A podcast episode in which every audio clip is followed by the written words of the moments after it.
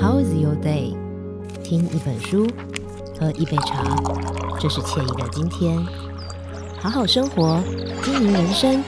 这是智慧的今天。今天你想怎么过？所有你想要的都在 Today 来读册。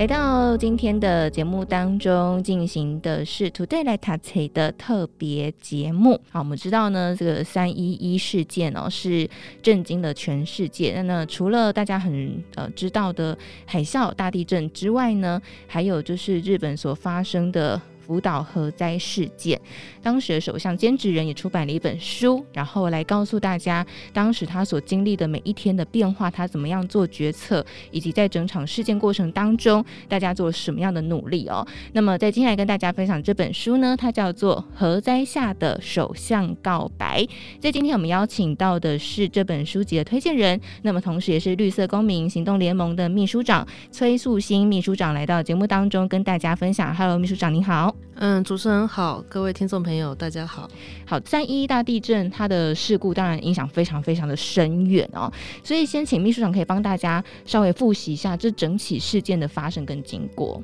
我想今年呢是福岛核灾十周年，所以来谈这本书其实有额外特别的意义。那如果我们回顾十年前，那也就是所谓的二零一一年三月十一号发生的这个东日本大地震。那这个东日本大地震，它当然引发了，但不只有地震，包含海啸，然后包含了核灾。所以在日本呢，他们称呼为这是一个三重的灾难，一波又一波的。你有了地震之后，没想到又有海啸，有海啸之后，没想到隔一两天核灾又开始扩大。嗯，所以对于日本来讲，这是一个非常巨大而且伤痛的一个记忆哦。那所以其实，在日本的房间有各式各样的关于这个东日本大震灾、海啸还有核灾的一些相关的书籍。里面这本书特别最特别的地方，它是一个跟一般不一样的观点，因为我们通常是有的来写的，有可能是当地的灾民，有可能是救灾的社工人员，有可能是记者或媒体。那但是这一位呢，是日本首相他自己写的，他当初在这个东日本大地震还有这核灾过程当中，他所写的一些笔记跟日记，他再把它整理出书。嗯，所以我们可以看到，他是有一个首相的观点，一个应该说是一个必须要纵观全局，并且要去解决这些灾难，而且要预防，甚至是要最后让这个灾难怎么不扩大，甚至还要恢复重建的一个观点来写这本书。我觉得非常的有意义，尤其是在福岛和在十周年之后，看到这个中文的翻译版出现，嗯，那也让我们回忆当初十年前这个大地震，他当时的决策者是看到一个什么样的紧急的状况呀？他怎么决策的？后来他又是怎么样来回顾或反省这一切的？嗯，那这个就是我我觉得我们可以有一个不同的角度来看这个历史的回忆。其实我自己在读这本书的时候，会觉得蛮惊悚的，因为他里面讲到一件很可怕的事情，是没有前案可循。一切都是在那个当下，他必须要做一个决断跟决策。尤其是大家都觉得说，哎、欸，核灾呃核能很安全，然后有什么相关的单位啊，有什么样的安全小组，但是没有想到在这整起的事故当中，这些所谓的小组其实并没有真的发挥作用。那么，其实在日本当时有一个所谓的最坏剧本。那这个所谓的最坏剧本是什么呢？嗯，的确，我在看这本书的时候，我也觉得这真的是一个很惊悚的事情。就是今天，如果我们换位思考，就今天我们是日本首相，当你碰到你的国土上面发生这么大的灾难，就像他讲的，地震的话，我们就撤离嘛；海啸其实伤亡很严重，但你其实也是撤离。但唯有核灾这件事情，真的没有人有经验，嗯，尤其是这么大范围的核灾。所以那个时候呢，他本来一开始的时候，我记得一开始的时候，他可能以为说只有核电厂附近。好，或者是说，在核电厂，在法规的规定里面，核电厂旁边的十公里是它的撤离范围。嗯，但后来发现好像不太对劲了，所以后来日本政府从十公里，后来变成十五公里，后来又撤退到二十公里。那那个时候，他们所谓的最坏的剧本就是法定的这些距离已经都不能算数了，就是这个炉心熔毁。它本来只是说炉心熔，但后来他们又发生了氢爆。我想那个如果大家记得去看那时候历史影片，嗯，还有氢爆，它整个破坏了这个反应炉的。周遭的为主体，然后辐射剂量高速的上升了，所以到最后它已经不是法令规定的十十几公里可以处理的，最有可能你必须强制撤离，要到半径一百七十公里以上，甚至是要包含东京在内的两百五十公里以上。嗯，那这个最坏的剧本为什么说它最坏呢？两百五十公里，大家听起来好像只是一个名词而已。嗯，可是事实上，它必须从福岛一直撤离、撤离、撤离到所谓东京首都圈。那东京首都圈呢，可以可以说是人口世界上最稠密的几个大都市之一。它里面包含是三千万以上的人口。哇，对，所以其实我在这本书里面看的时候，我觉得有一个他讲了一句话，我觉得印象很深刻。他就说，大概全球没有哪一个政治人物、哪一个政治首领曾经要面对就几千万人要撤离的这个状况，这个比战争还要还要多人数，就没有人有这个经验。嗯、所以其实他换算过来，这说这其实是不可能的，他做不到这样子。这就是所谓最坏的剧本。你想，光是一个家庭要搬家到别的县市去，他都得花费多少时间？要找房子啊，安顿后面所有的生活。那更何况你在短时间内要一下子撤离这么多的人口，那这些人要要到哪里去？他们的经济活动怎么办？他们的生计怎么办？他们的教育怎么办？还有一些所谓的跑不动的人怎么办？对，嗯，最近不知道有个影集，大家不知道有没有在看，叫《日本沉没》，最近还蛮红的。哦、对对对。那他这里面其实就有写，他就讲说，这个兼职人他写说，他说，如果你想象就是多达五千万人以上，长达数十年的避难。即使是科幻小说，大概就是像日本沉没那个剧集的故事一样。他说：“你没有想到科幻小说的灾难的场景竟然会发生在自己的眼前。”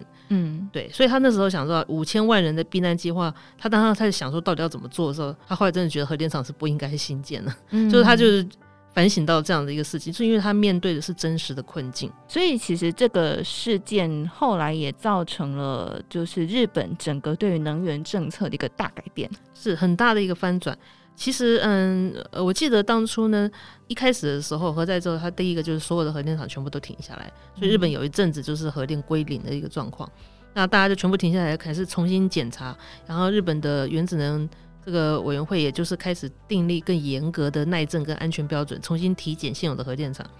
我记得那个时候，嗯，最早第一个停下来，其实就是靠近东京最近的。在静冈县有一个核电厂，它就先停下来。为什么？因为他们就是预防说，呃，如果在东京附近有大地震的话，那那个核电厂对于东京是比福岛还要近，首当其冲。嗯，然后它有断层的疑虑，所以那个核电厂就首先就先宣布停了。然后再接下来就是长达我们说现在直接长达十年，日本政府在的核能政策其实做了蛮大的变化。嗯，因为过去日本是一个，嗯，老实说是一个核能还蛮兴盛的一个国家。全球目前大概几大核能国家的话，日本大概那时候排第三哦，对，第一名大概是法国，第二名美国，第三名就是日本。嗯，所以可见日本其实蛮依赖核电的，核电其实占当时的日本电力大概占三分之一左右。嗯，对。那但是发生这个事情之后，他们就全部都要停下来嘛。结果全部停下来之后呢，开始检讨，然后检讨了很久很久。可是事实上，嗯、呃，也是因为停下来之后，大家其实后来才发现说，哎、欸，其实日本这也没有缺电。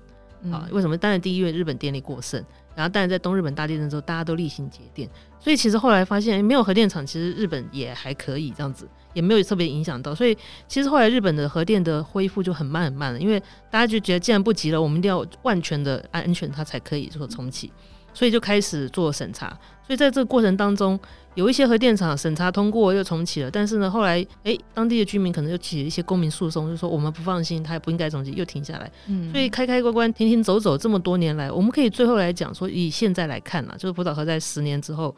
嗯、呃，日本的核电厂过去最兴盛的时候，曾经有五十多座，差不多五十四座反应炉，这么多、哦。对，哎，但是可是跟台湾的观念不一样，大家不要误会，就是他们是一个核电厂里面好几个反应炉。我们台湾现在目前前阵才公投谈第四个嘛，对。那日本不是在日本大概十七个核电厂左右，但每一个核电厂里面可能五六个、七八个反应炉，嗯。所以他们最多的时候有五十四个反应炉。那五十四反应炉之后呢，那一直到现在十年之后呢，目前重启的就有九个反应炉，哇，对，就九座。所以其实你可以想象，日本的核能其实是已已经有点真的是有点起不来了，有点一蹶不振的。所以其实很多朋友会觉得说，哎。日本不是有重启吗？我都会说对啊，是有重启啊，但五十四座只重启九座。那你我们都比较媒体上比较少看到的，就是说，它目前这五十几座里面有二十几座就已经宣布从此停下来，再也不重启了。嗯，那剩下的这些就是还在做审查，你看十年都还没有审查完，因为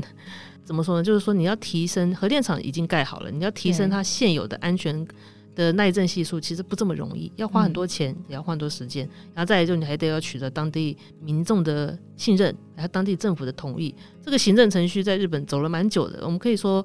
的确，这个福岛核灾后来的确让日本的能源政策做了非常非常大的一个转向。而且我想，应该不只是所谓的政府官员上层啦，包括当地的居民。大家都从来不会想说有一天核灾真的会发生，尤其日本又是一个那么高科技，然后这么先进的一个国家，谁都不会想到哦，有一天核灾真的发生在这个土地当中，所以包括民众的这个反应应该都很不同了。的确，嗯，应该是说，呃，我们现在可以看到，在历史上曾经发生过核嗯事故的国家，其实老实讲也都是所谓的这个科技很进步的国家，例如说苏联当年在。科技巅峰的时候所盖的车诺比核电厂，嗯，哦，它不是一个破旧的，它是当时苏联的最新科技哦，是最好的科学家的在在在发明的。然后后来在美国的三里岛核电厂出了一些事故，但幸好没有很严重。那再来就是日本的这个福岛核灾。所以从一九八六年的车诺比核灾到现在日本这些核灾，其实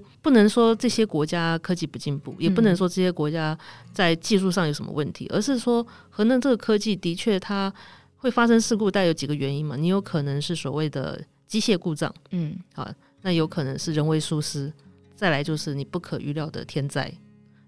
所以这样子的频率你还是会发生，即使你的科技在进步，当你发生这几件事情，大家都可以看到，我们的工程师不是还会在电脑上放乖乖吗？对，机械故障是你没有办法，这个概率你是没有办法避免的。那人为舒适也是，只要人，我们是生而为人，我们就有可能会有些舒适。那再来不可预料天灾，那就更是你在这个概率上面你是无法预料的。嗯，这些事情其实，在很多的事故上都会发生，但问题在核核电厂上面就会显得特别的明显，因为核灾的发生，当然就是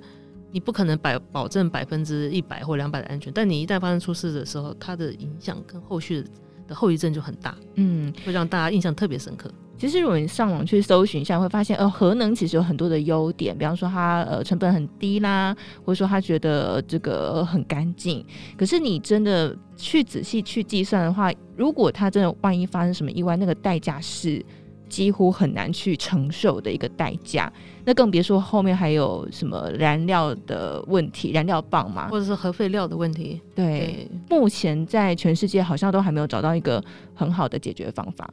嗯，对，因为其实核废料的话，它因为也有所谓的高辐射量，所以它必须要找一个地层稳固的，呃，十几万年不会错动的岩层，然后在这里面挖一个核废料储存厂，把它放进去。但这个当然不容易，因为第一方你要找到这样的安全的地层不容易，在这个施工难度也很高。嗯，你选在哪里，然后当地的居民你要他同意，不然他他也是会抗议的。因为你一放下去，我们的高阶核废料目前为什么这么复麻烦，就是因为它一放下去就是十万年。十万年，所以你这个选址要非常非常慎重，你需要有地质，要先做一个地质科学实验室去测测试这边地层有没有问题，它会不会错动。然后会不会有地下水流经？你会不会哪天地震的时候，它就随着地下水辐射就外泄了？嗯、就是你必须要非常非常的严谨，所以它才这么麻烦。而且因为它会影响到人体，有可能嘛，对不对？对，因为现在你你现有的科技，你没有办法降低它的辐射量嘛，你现在就只能等它随着时间自然的衰退，那这个时间就是这么长，就是十万年。嗯、那你必须确保这十万年到百万年当中呢，它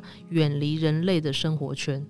啊，这才是为什么我们要把它放在。几百公尺的地下，用一个岩盘去去盖那个厂子，主要是因为这样子。嗯，但是其实呢，我们也常在说，就是呃，今日日本，明日台湾哦。日本跟台湾其实有很多很相似的地方，比方说以地震来说，台湾也是一个地震很频繁的国家。所以以日本福岛核灾这次事件，台湾有没有哪一些值得借鉴或是参考、警惕的地方？我想台日的交流真的非常非常的频繁哦。所以其实像这些这么严肃的事情都不用我们讲，其实我想大家不管从新闻啊。媒体啦，甚至电影啊、小说，甚至像我们现在在谈这本书一样，我们有很多各式各的管道看到日本的这些，这可以说是前车之鉴这样子。嗯，那当然对台湾影响很大的，对，的确是很大的。那、嗯、我自己在做这个环境运动倡议的时候，其实有很多的音乐人、艺文人，他们就跟我们说，哎，他们在借由接触到这些资料之后，他们就觉得他们。也很想以日本为鉴，就觉得我们不应该再发展核电厂了。嗯，对，所以其实之前在反对核试运动的时候，有很多的译文、很多的作家、导演，就是跑出来，就是他们愿意来谈这件事情。那主要当然也是受到日本的影响，的确如此。尤其是嗯、呃，核灾后续的这个当初在撤离之后，大概有撤离了十五万人。嗯，那这个十五万人其实至今还是有很多人是不能回乡的。好，就像我们在看这个。这一九八零年代苏联车诺比一样，它发生核灾之后，当地的土地还是目前的为止三十年、四十年还是不能住人，但你可以去旅游了。但这个旅游就是我们俗称的黑暗旅游，你可以穿着防护衣下去。几小时玩一天走回去，但是它不但能住人，福岛核灾也是如此，所以其实这对大家的影响其实是蛮深刻的。嗯，然后想象一下，就是外面蓝天碧绿，但是你不能出门，小孩也不能出去玩，只能在家。对，所以他在日本这个叫做所谓的透明的恐惧，好，就是因为辐射你看不到、闻不着，你除非身上带一个辐射测量器，你才知道它的高低，所以呢，你你就会随时感到。它是恐惧在你的身边，但你看不到。那你就像你说，你蓝天白云好像看起来很好，但是事实上有些地方它就是有危险地带。嗯，所以这也是为什么当地有些地方还是不能住人。有些经过处理稍微好一点，有些人陆续回去住，但是大概回去的居民大概不到两成，因为通常就是你不太会放心年轻的人或是孩子住在那里，因为今天可能回去的大部分都稍微年纪大一些，因为我们都可以知道，就是辐射它的致癌率，我们大家有照过 X 光都知道。你不能太多嘛，如果你太多的话，你的致癌率你不晓得，它可能潜伏五年、十年、十五年，有可能会让你的细胞产生变化。所以其实对老人家来讲，他可能觉得还好，我还是希望落叶归根。但对于年轻人来讲，你就不会希望你的孩子三岁、五岁，然后他到青少年的时候会会受到这样子的病疾病的威胁。嗯，对，所以其实的确对对许多当地的居民来讲，它其实是一个很活生生的。就是一个一个威胁在，所以让他们不愿意回乡。嗯，所以我觉得这对于台湾来说是一个蛮重要的一个借镜的事件啊。当然，在二零二一年，就是十二月十八号，我们台湾公投已经过了，大家也都已经呃展现出自己的想法跟意志。不过，我想在之前有一个很重要的争议点，就是在于，其实像刚刚秘书长有稍微提到，就是到底台湾是不是真的缺电，一定需要依赖核能呢？嗯，其实我觉得这本书其实也有提到，哎，因为就是当日本首相他在提这件事情，其实兼职人在日本他并不是，就是现在执政是自民党，那过去他们这个是不是自民党？那其实过去在日本不管哪一个政党，他都是支持核能的，但是兼职人他那时候就是觉得说，哎，在他的任内发生核电厂之后，他就觉得，哦，天哪，这个核能的代价真的太高了。所以他们就开始要发展其他的能源。那事实上，目前日本核电厂只有九个，其实它也没有缺电这样子。所以其实当然能用什么呢？目前我们的除了核电之外的能源，当然就是所谓的燃煤，还有天然气，嗯，啊，还有再生能源啊，或地热、生质能，各式各样的。其实本来就是不同的能源组合的配比。那台湾比日本好的是，嗯，因为日本的电力核能电力之前都占三分之一哦，可是台湾的核能电力。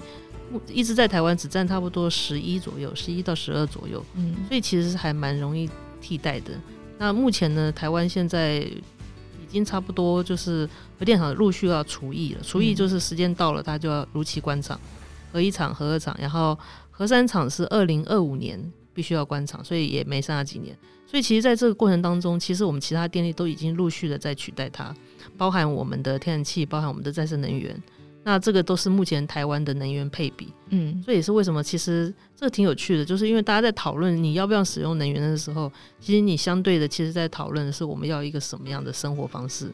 好，或者是经济模式，嗯，所以其实当我们可以看到目前全球在谈的时候，其实核能只是其中一块，其实大家谈更多的是气候变迁啊，是减碳、减少空污，对，那大家其实都会知道，就是说你必须要节能，你然后你必须要用发展再生能源。那在再生能源还来不及的情况之下，我们就先用天然气来取代燃煤。那先把燃煤给比较污染的燃油跟燃煤先取代掉。嗯，就是大家现在都努力朝这个方向前进。其实不管是日本跟台湾或者全球，在做气候变迁谈判的时候，都是这个趋势。所以其实个人也有蛮多在节电上面可以做的事情。的确，或者是说在不管是在我们居家或办公，你有很多的。绿建筑的概念可以引入，例如说我们的灯具是用节能的灯泡，家电用节能的，那不管是呃风扇或冷气用变频的，这些都其实我们都随手做到。现在还有一个趋势，就是大家可以看到，就是所谓的屋顶太阳能。嗯，好，现在有很多的公家机关、学校，甚至有些企业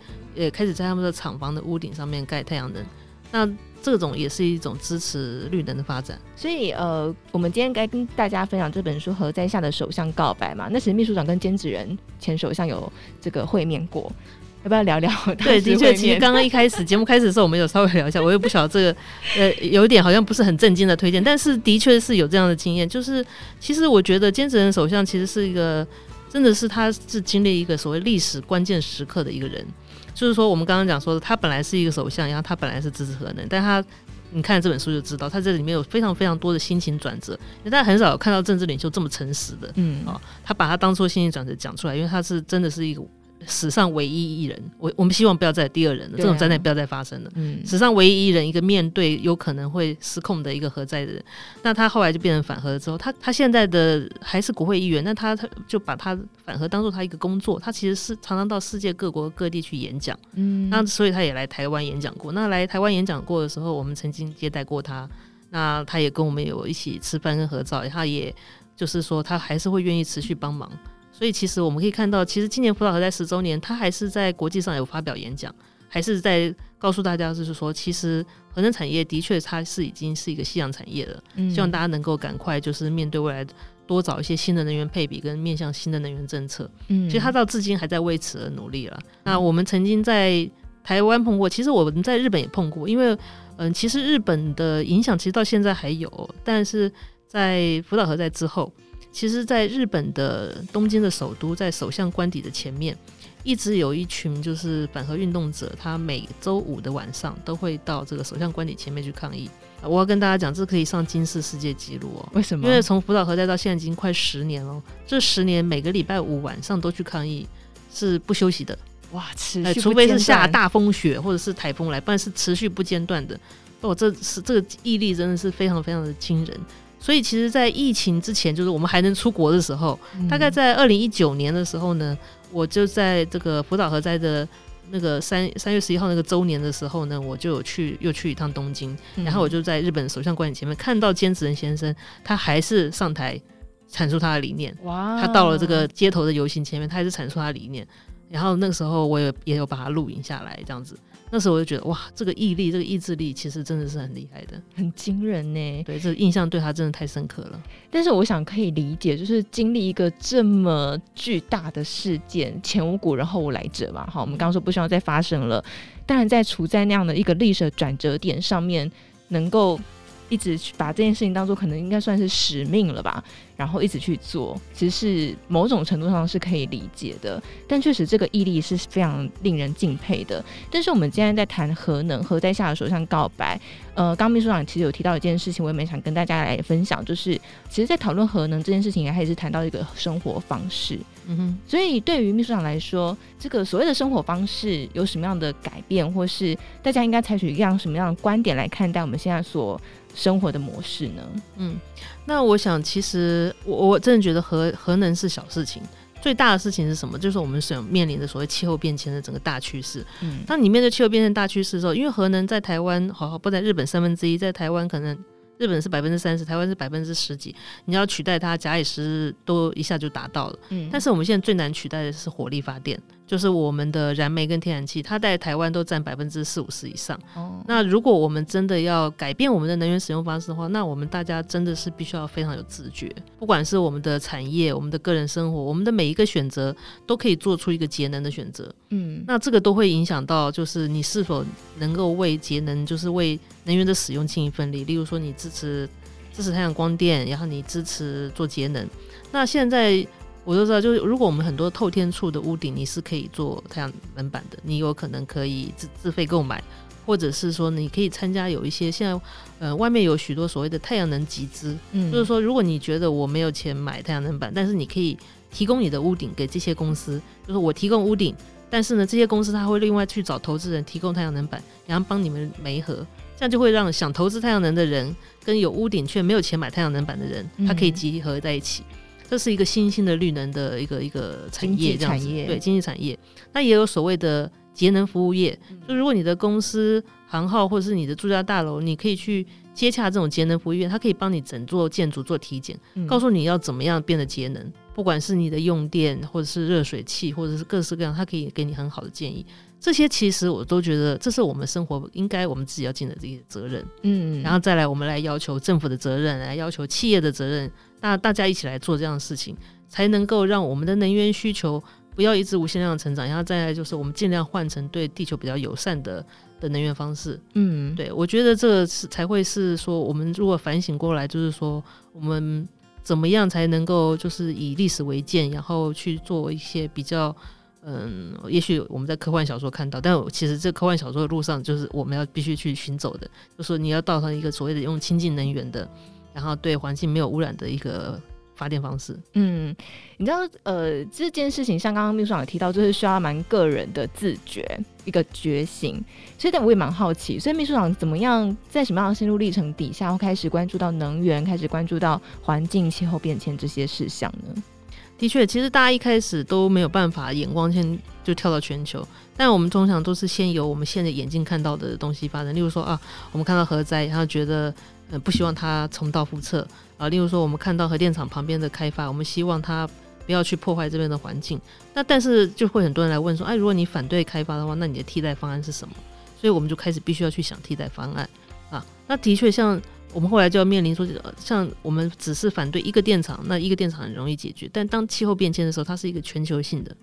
哦，它当然也不是只有电厂才会排放二氧化碳，包含我们的有些工厂、一些企业也会。当你面对到这些全球性的问题的时候，这个责任可大了。这就是会发现，这不是你一个人就可以做，甚至不是你一个国家就可以做的。你必须要做很多的，像写书也是这种方式啊，就是你需要做宣传、写文章、倡议，或是我们的像这种我们的这个 p o c k e t 的节目也是，你要让更多人了解这个事情，然后大家一起努力，你才能把这个事情稍微群策群力，才会稍微有一点点改变。不然的话，就是如果我们大家就是独善其身，我只改善我家里，或者我只改善我住的社区，我我只改善我的国家，你还是没有办法应付全球气候变迁这样一个巨大的问题。嗯，对，所以其实我觉得都是从自身出发，但是你可能会在收集资料的过程，你在做的过程，你就会越收集越看越多，然后你才发现说，哦，原来其实我不能自己自己做好就好，我还得要嗯去。多说服一些人，多影响一些人，让越多人了解这个事情越好。嗯，对，我觉得我是慢慢这样走过来的了。其实我自己也是看了，因为我以前对于能源其实真的坦白话没有什么太多感觉，然后呃，对于核电也没有太多了解。但是看了这本书之后，我真的有被吓到。哦，原来核在发生，他会面对的事情是这么多，而且一连串的很复杂的一个事件。那到后面呢，其实这个首相兼职人他有去各个国家开始去参访。那我也蛮好奇，所以其他国家是有一些是做到不依赖核电，然后呃可能去自生一些能源来做使用的。所以其他国家他们怎么做呢？的确是有，就是其他并不是全球每个国家都有使用核能。目前有使用核能的国家，也都它的份的所占的比率都逐渐的降低。嗯，那的确就是大家所谓我们所谓的能源比例，的确大家现在慢慢的开始先用天然气来取代燃煤，然后再来其实最多的是所谓再生能源。所以现在有些所谓再生能源倡议叫做 RE 一百，你就可以看到像 Google 是不管是 Google 或脸书或是苹果，嗯啊，或者是像我们现在台积电，他们都想要让他们的能源。尽量越来越多的比例使用再生能源，最后如果能到百分百，一定是最好。嗯，所以其实这些企业它不但要它的消耗电，它自己也要去负担它用电的责任。嗯，对，那这就是现在全球的所谓再生能源的倡议。那的确开始有些国家就是再生能源其实是越来越成熟，比例越来越高。例如我们说在福岛核灾之后，第一个率先宣布废核的就是德国。那德国现在应该是在。二零二二年开始，就是说核电厂几乎都要全关了。Oh. 那它的再生能源现在已经这几年非常的急起直追哦。现在它的再生能源已经比例很高了。嗯。那德国就是已经跑在前面，它就是证明这是可以的。那其实大家我们最关心的就是我们对岸的中国，大家觉得诶，中国是不是也有发展核电？的确。但是我要跟大家讲说，中国其实也发展再生能源，而中国目前再生能源的电量已经超越它的核电电量了。哦，对，所以其实就算就算是在一个两者都有的一个国家，它其实再生能源的电量也是成长的很快的。嗯，对，所以其实要取代核电真的不这么困难。其实这个是只要假以时日，当它的普及度，然后当它的这个技术的成熟度发展起来的时候，那我觉得这个未来是可可预见的。其实我看过一篇文章，他就有提到说，的这个作者是居住在新加坡，他就有提到说，新加坡的电费非常的贵，嗯，所以呃，刚刚我们讲说生活方式嘛，所以这这个作者就有提到说，因为他们电费是如此的贵，所以他就很自然而然的养成了省电的习惯，以价质量也是一个办法，的确如此，就是说你节能当然，如果我们不要只有心灵改革，就是你不今天不是听了我们的呼唤才去做节能，它它是有一些电费奖励、呃节能优惠，那或者是电费的这些制度，的确它会很有效的，这种政策工具是会很有效的提升这样子的一个效率。嗯，所以的确我们可以看到在，在在欧洲或很多国家，它其实不止它水电都很贵，那其实它不止对民生贵，工业也贵。所以其实这个都会促使大家，就是你有节电的诱因。嗯、台湾的确，我们长期以来，我们的水电其实不管工业还是民生有点，老讲都是偏低的啦。嗯、啊，在整个亚洲都是偏低的。那所以其实当然也会导致大家有一点浪费的一个习惯。觉得好像好像还好，水费没多少钱嘛，电费对啊也还在块。对对对，虽然有人觉得贵，但也有人觉得还我可以这样子，它可以冷气开二十四小时这样。那当然都是因为这样，但是其实如果你在像这种呃，就是价能源价格高的国家来看待，他们就以价质量的话，他们就会想要用各种方法来想办法节能。嗯，这这当然也是人性，所以其实的确在这部分也是可以经过制度设计来促使大家做更多的这些举动，这样子。嗯，其实我想，呃，一个地方的居住环境怎么样，真的是每一个人都可以一起来尽一份心力的。呃，包括我们，你可以感受到这几年地球越来越热嘛，台湾的越来越创下新高，然后呢，大家在这个做各样的活动上面都可以感觉到地球真的不一样了。所以，到底我们要留给后代哈，我们的孩子一个什么样的未来？我们每一个人都可以去做一个选择。但是，我觉得透过《核灾下的首相告白》这本书，其实有很多呃值得我们去参考。你可以了解整整个事件发生的经过跟后续呃这个菅义伟首相他采取哪一些行动哦。那最后，我们秘书长有没有什么话呃想要跟我们听众朋友分享的呢？我觉得其实这本书我刚刚有带来，其实人家主任有看到，我真的画了很多的重点，然后有很多的折页。其实我觉得非常的有趣，就是说它不只是一个科技的问题，也不只是一个技术的问题，甚至也不只是一个政治的问题。在这本书里面，其实兼职人他有说，他说核电是哲学的问题。嗯，哦，我觉得非常有意思哦。他这个哲学的问题是说，因为他这个事故其实是属于一种文明的灾害。就是像我们地震之后，你可以回去复原你的家乡；海啸也是可以回去，但唯有核灾你不能回去。然后，而且这是人为制造的灾难，大自然只给你地震海啸，核灾完全是你人为的灾难的。对，所以其实当你面对这个灾难的时候，你怎么样再去反省这个问题？就是它其实是人制造出来的，所以其实它是等于是对于人类的生活方式，也是对于文明的根本之一。然后核电厂的事故就是无疑是错误的文明抉择所引起的灾害。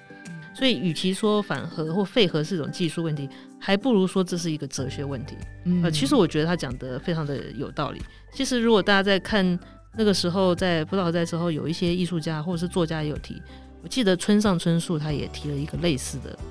他那个时候，村上春树那个时候他在西班牙得了一个文学奖，然后他就在文学奖上致辞的时候带出了他对于这些的是批判。他就是说，他说，嗯，大家都知道，就是。呃，日本受过二次大战，就是原子弹嘛。他说，那那个是战争的原因。嗯、他是福岛核灾，他感觉到是日本人没有好好的反省，然后呢，又自己亲手自己把自己的国土毁灭。嗯，好，那其实这些的确，你回来看，它这是一个历史问题，是一个哲学问题。就是你这个技术，科学是一种技术，但是你是不是人类有足够的智慧，能够谨慎的选择取舍，然后衡量代价的高低？那当然，你说核能可以用。那当然，你可以说我是不是愿意付那么高的代价？但通常我们是不晓得会付到那么高的代价。嗯，你必须要先让大家知道，你必须要付出那么大的代价的时候，你还愿不愿意？嗯，所以其实当然有些国家还是可以选择核能，但有些国家选择不要核能，那可能跟你的国土有关系。例如说，嗯、呃，日本觉得它断层地震多，台湾国土太小，我们也断层地震多。有些国家可能它。国土广大，它放在一个人烟稀少的地方，然后它下面没有断层带，它要使用，但也是可以，但它还是要解决它核废料的问题。嗯，所以其实当我们在谈的时候，这已经不是一个